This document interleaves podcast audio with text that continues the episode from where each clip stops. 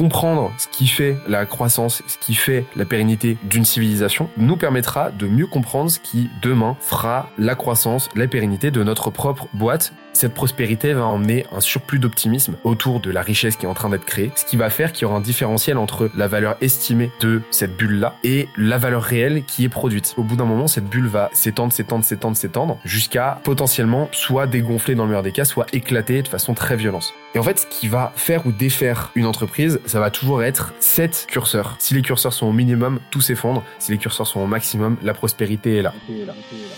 Une boîte est la somme de ses compétences et la moyenne de ses talents. Fais-la progresser et elle s'envole. Laisse-la stagner et elle s'effondre. Et la meilleure façon de s'améliorer, c'est d'écouter ceux qui sont déjà passés par là. Je suis Benoît Dubos, cofondateur de Scalesia, le copilote de croissance des startups et TPME ambitieuses. Ensemble, nous allons partir à la découverte des plus belles réussites entrepreneuriales. Avec un objectif, comprendre comment créer et développer une boîte de façon saine, rapide et durable. Au programme, des réussites, des échecs, des méthodes et surtout des tonnes d'apprentissages à appliquer le jour même sur ton projet. Alors prépare de quoi noter et surtout, attention à la branche.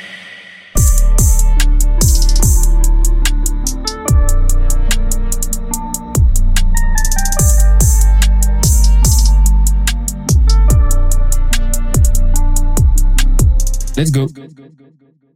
Vous le savez, toutes les semaines, on explore on profite de cette petite intro euh, random euh, pour aborder un sujet random. Et là, en fait, un, sujet dont j'aimerais vous parler, euh, c'est un concept un petit peu plus, un petit peu, un, petit peu deep. je vais essayer de faire le plus vite possible parce que l'idée c'est pas que ça dure 30 minutes, hein, mais c'est le principe de big cycle d'un investisseur américain qui s'appelle Ray Dalio et qui a écrit un livre absolument passionnant qui s'appelle Principles for a Changing World Order. La version, il n'y a pas de version française, hein, donc si ça vous intéresse, je trouve l'audiobook excellent et très instructif. C'est vraiment, c'est vraiment un, un, livre euh, du niveau de Sapiens hein, en termes de, en termes de, de, profondeur et en termes de, de qualité d'élaboration. Et en fait, le Big Cycle, c'est quoi? Euh, C'est le schéma, c'est le, framework, c'est la matrice qui permet euh, d'analyser euh, les, euh, les, dynamiques sous-jacentes qui font la croissance, la pérennité et la décroissance, le déclin de n'importe quelle civilisation, de n'importe quel empire, de n'importe quel ordre étatique, quel qu'il soit. Et en fait, ce qui est super intéressant avec ce, framework, avec ce modèle, hein, avec cette constante, en fait, c'est limite une, une, une constante anthropologique, c'est que on observe que c'est exactement ces, ces dynamiques-là, en fait, sont exactement les mêmes qui vont causer la croissance, la pérennité et la décroissance, par la suite le déclin d'une entreprise. Je pense que vous en avez déjà entendu parler. Euh, faut que je me mette d'accord avec moi-même sur euh, est-ce que je vous, vois ou est-ce que je tutoie. Mais bon, on, on, on, garde cette question en suspens pour euh, les prochains épisodes, euh, si vous le voulez bien. Là, pour aujourd'hui, ce sera du vouvoiement. Ok, je vais, je vais, je vais faire de mon mieux. On a, on en a déjà parlé dans un, dans, dans plusieurs épisodes. Hein. Tout est fractal, c'est-à-dire que dans, dans, dans, dans, l'univers observable, hein, tout, toute chose à petite échelle peut être observée à plus grande échelle. Et, euh, c'est quelque chose, euh, c'est quelque chose qu'on peut observer notamment euh, bah, dans le cas d'une entreprise. C'est-à-dire que les, les dynamiques, les composantes qui vont faire la croissance, qui vont faire la pérennité d'une entreprise vont être exactement les mêmes qui vont faire, si on y regarde, si on regarde bien, hein, et, à l'échelle macro, on, parle des dynamiques, hein, on parle pas du, micro et, et, du détail, hein, mais à l'échelle macro vont être les mêmes qui vont faire la croissance, la pérennité d'un individu, par exemple. Vont être les mêmes qui vont faire la croissance d'un, euh, la, croissance d'une civilisation. Exactement comme je l'ai dit. Et donc, observer le macro comme ça et comprendre ce qui fait la, la, la croissance, ce qui fait la pérennité d'une civilisation, nous permettra de mieux comprendre ce qui, demain, fera la croissance, la pérennité de notre propre boîte, de notre propre entreprise et de ce qui nous entoure. Et donc, c'est super intéressant d'étudier ça. Donc, on va très rapidement bah, regarder ensemble ce qui fait, euh, ce qui compose ce cycle, et ensuite on va voir rapidement quels sont les différents leviers, quels sont les différents curseurs qui font ou ce qui défont les entreprises, qui font ou qui défont les entreprises, mais avant tout les civilisations. Et vous allez voir, en fait, ça calque parfaitement, ça se superpose parfaitement. En fait, tout ça, c'est un cycle. C'est-à-dire que une civilisation va s'effondrer systématiquement et en s'effondrant va donner lieu à un nouvel ordre mondial, un New World Order, avec une nouvelle réorganisation géopolitique, avec un nouvel ordre, euh, une nouvelle organisation morale, de nouvelles valeurs, un nouveau mode de fonctionnement euh, politique, un nouveau mode de fonctionnement étatique, de nouvelles institutions, etc. ce nouvel ordre mondial va entraîner en fait un regain. Donc là, on peut, on peut prendre en, considération, on peut considérer que c'est la création d'une nouvelle entreprise avec un nouveau paradigme, par exemple une nouvelle catégorie qui se crée. Quand euh, iPhone, quand l'iPhone est arrivé, la nouvelle catégorie du smartphone s'est créée et ce qui a fait que euh, le, le marché, l'industrie s'est complètement réorganisée autour de ce nouveau paradigme. Ce qui fait que pendant une période, il y a une grosse période d'ascension qui va amener de la prospérité, de la productivité, de l'opportunité. Et donc, c'est une période d'expansion où le marché, en fait, s'étend considérablement, ce qui fait que n'importe quel acteur qui se positionne sur ce marché va être nécessairement en croissance. Ce qui se passe, c'est qu'en fait, au bout d'un moment, cette prospérité amène de la spéculation, amène de euh, amène de la surévaluation en fait en termes de en termes de euh, en termes de d'assets. C'est-à-dire que euh, c'est ce qu'on observe avec euh, avec ce qu'on observait avec la bulle de 2000 des années 2000 par exemple avec la bulle des, startups. C'est que cette prospérité va emmener, emmener un, un, un, surplus d'optimisme autour de ce qui est en train de se passer en fait autour des des, des biens autour de, de la richesse qui est en train d'être créée. Ce qui va faire qu'il y aura un différentiel entre la valeur perçue la valeur estimée de cette bulle là et la valeur réelle qui est produite. Ce qui va faire qu'au bout d'un moment, cette bulle va s'étendre, s'étendre, s'étendre, s'étendre, jusqu'à potentiellement soit dégonfler dans le meilleur des cas, soit éclater de façon très violente. Ce qui va faire que, à mesure que cette, euh, que cette bulle se voilà, se, euh, euh, se, se, se, dégonfle ou voire explose, on va, on va voir une accalmie, en fait, une, une, une, une, un aplanissement en fait de ces courbes-là pour arriver à une période de stagnation qu'on peut appeler le sommet. C'est-à-dire que bah, le marché, l'entreprise a atteint un petit peu le maximum dans son état, dans son organisation actuelle qu'elle peut, euh, qu'elle peut atteindre. Et il y a deux options à ce moment-là, soit on va observer une période de court déclin qui va ensuite entraîner bah, une, un regain d'énergie pour continuer son ascension, soit on va observer une période d'irrémédiable décroissance et de déclin.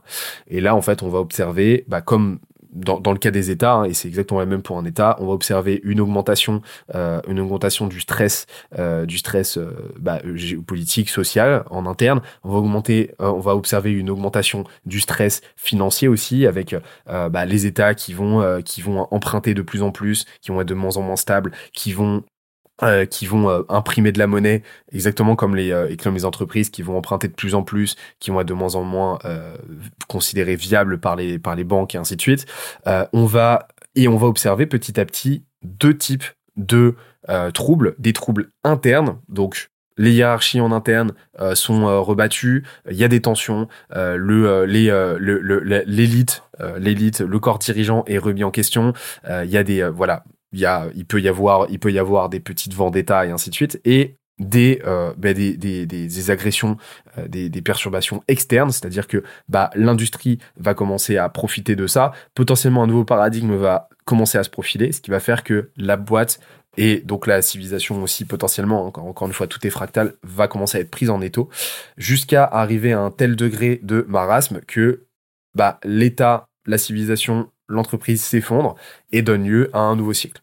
Et une fois qu'on a compris ça, en fait, on a compris, euh, on a compris comment prévenir, euh, prévenir ça et en comprenant ça, en fait, on comprend, euh, on comprend que, que, que, que, tout, tout est cyclique, en fait. Et en fait, ce qui va faire ou défaire une entreprise, ça va toujours être sept curseurs.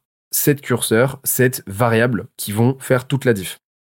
Premièrement, et, donc en fait, il faut vraiment voir ça comme des, euh, comme des curseurs, c'est-à-dire que si les curseurs sont au minimum, tout s'effondre. Si les curseurs sont au maximum, la prospérité est là. Et euh, c'est difficile d'avoir une causalité hein, entre euh, ce qui, est-ce que c'est plutôt une cause ou est-ce que c'est plutôt une, conséquence hein, ces curseurs. Mais en tout cas, c'est, toujours intéressant de les avoir en tête et, d'investir au maximum pour les renforcer. Premièrement, ça va être la capacité, la qualité du leadership. Est-ce qu'il y a un corps dirigeant qui incarne la boîte et qui fixe une bonne ligne stratégique? Ça, c'est essentiel. Pour une entreprise, comme pour, une, comme pour un pays. Hein. Ensuite, le niveau d'éducation. Une boîte, c'est la somme de ses compétences et la moyenne de ses talents. Une entreprise qui investit massivement sur son éducation, comme une, exactement comme un État, comme, une, comme un pays, comme une civilisation, c'est un c'est une entreprise qui met toutes les chances de son côté pour perdurer sur la durée. Ensuite, il y a le niveau de détermination. Donc là, ça peut être la mouvance patriotique pour le pays, mais c'est l'envie en fait de faire du sale. Exactement comme une entreprise. Une entreprise dont euh, l'entropie emmène une baisse de motivation, une baisse d'envie, les gens n'ont plus envie et sont juste là pour euh, récupérer leur chèque, bah, c'est une entreprise qui a de très mauvais jours qui s'annoncent pour elle. Ensuite, c'est la loi. Donc qu'est-ce qu'on entend par loi? On entend bah, un certain nombre, on entend, bah, dans, dans, dans, le cas des pays, on entend bah, les, toute la dimension constitutionnelle, on entend toute la dimension, euh, toute la dimension légale, mais dans le cas des entreprises, en fait, on entend ce qu'on appelle le MVP, c'est-à-dire la mission, la vision et la raison d'être, ou purpose en anglais, de l'entreprise. C'est-à-dire ce qu'elle veut faire, ce qu'elle veut accomplir, ce qu'elle doit faire mieux que les autres, et pourquoi elle le fait. Et tout ça, ça va être baqué par ce qu'on appelle des heuristiques, c'est-à-dire des bah, un code de conduite en fait que chacun doit respecter en interne. C'est fondamental de le respecter.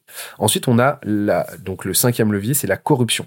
Donc là, on peut parler de népotisme notamment, c'est-à-dire est-ce qu'il y a des accointances en interne et est-ce que les décisions sont faites dans l'intérêt collectif ou est-ce que sont faites prises dans l'intérêt individuel? C'est exactement ce qu'on a vu avec Twitter. En fait, Twitter avait de gros problèmes de entre guillemets corruption en interne. Pourquoi?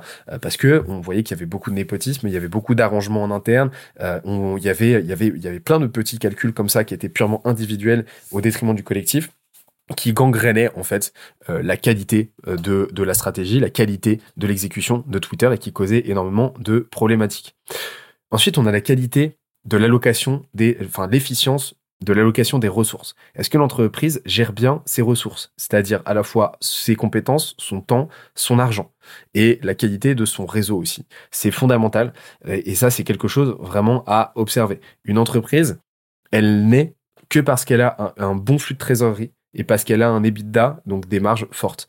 Plus on va travailler sur ces deux variables, sur ces deux leviers, et plus l'entreprise sera solide. Et donc, il faut savoir gérer ça, il faut savoir investir surtout pour travailler ces deux variables.